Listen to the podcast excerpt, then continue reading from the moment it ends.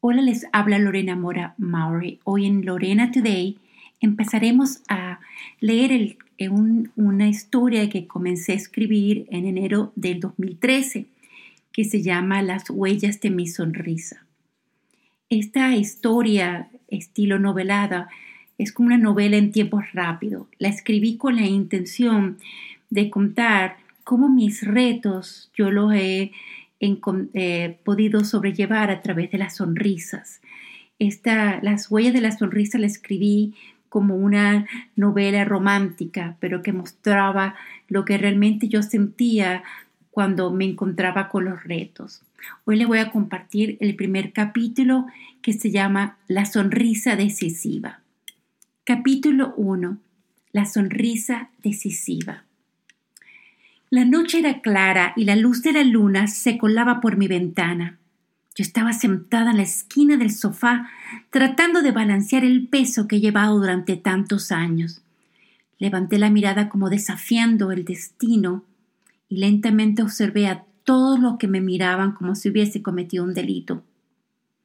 Pero yo sabía que se me había que me había llegado el momento de dar a conocer el secreto que había guardado y enterrado por tantos años en lo más profundo de mi ser. Era hora de decir la verdad y mostrar al mundo que yo no era la hija de nadie, sino la hija de alguien. Y me llamo Taratatam.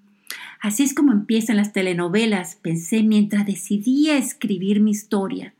Sí, la historia de una mujer que vive en los Estados Unidos, que sueña en español y trabaja en inglés, que tiene un corazón que palpita al ritmo de los dos mundos. Una historia como la tuya, la de tu amiga o la mujer que tiene miedo de hablar o la que habla sin miedo. Una historia sin capítulos, sin ayer ni mañana, sino de hoy. Una historia escrita en primera persona porque en la vida las protagonistas somos como tú, como yo, como nosotras.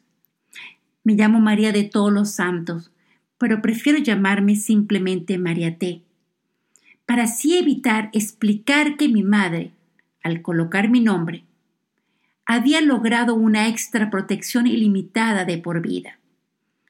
Era como una especie de garantía sin fecha de caducidad y con un seguro a todo terreno. Las amigas de mi madre son de todas partes de Iberoamérica y cada una de ellas tiene su propio santo de devoción.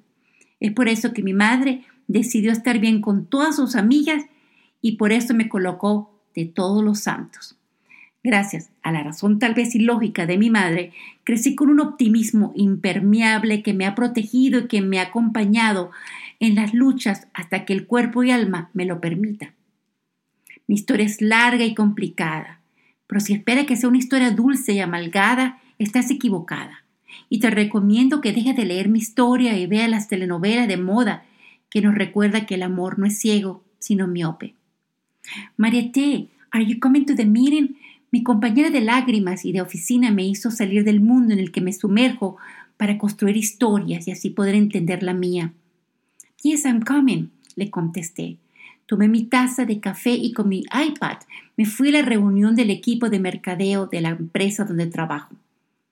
Desde el censo 2010 mi trabajo, que era visto como una planta tropical que adornaba la esquina de la oficina, ahora me se ha convertido en la planta tropical, tropical que con una sonrisa sincera recibe instrucciones de personas que creen saberlo todo del mercado hispano.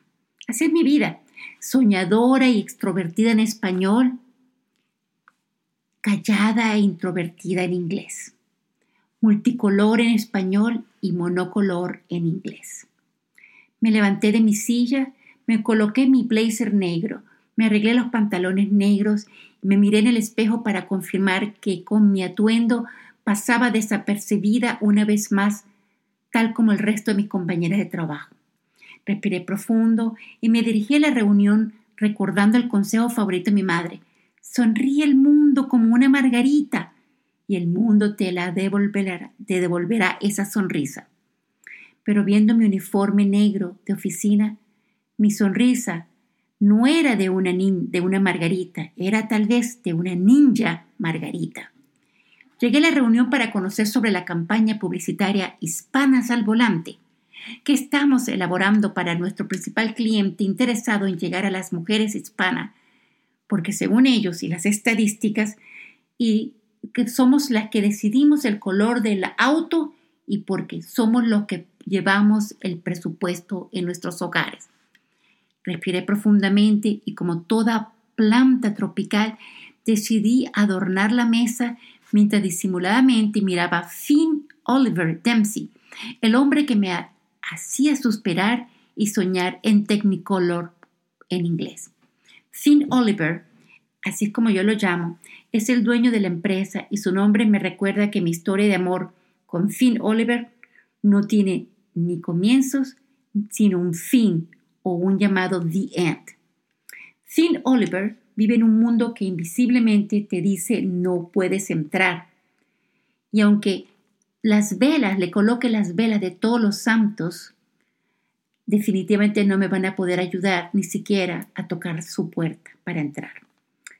Esta es mi historia que comienza con un Finn Oliver y con una sonrisa sincera que produce patas de gallo en el rostro porque los sentimientos positivos son muy intensos. Me orienté, sorprendida escuché a Finn Oliver dirigirse a mí, al adorno tropical perfectamente sentado en la mesa, y lo miré tratando de entender, entender su pregunta en medio de cantos gregorianos y sonidos de héroes interplanetarios. Me miró profundamente esperando mi respuesta, y yo como palmera tropical enfrentando una tormenta apresurada le respondí con mi acento lleno de historias y aventura. Oh, I will have that information ready this afternoon. Como toda una ninja, ágilmente salí de la reunión y en silencio regresé a mi cubículo, agradeciendo a todos los santos por la garantía ilimitada de protección que me ofrecen y que me dieron la fuerza suficiente para ponerle fin a esta historia de Finn Oliver.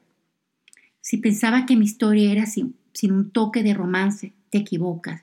Y te recomiendo que te busques un libro de economía y finanzas pero si tienes deseo de conocer una historia de retos, sueños y de romance en tu tiempo, en nuestros tiempos, te espero la próxima semana para que conozcas más sobre las huellas de mi sonrisa.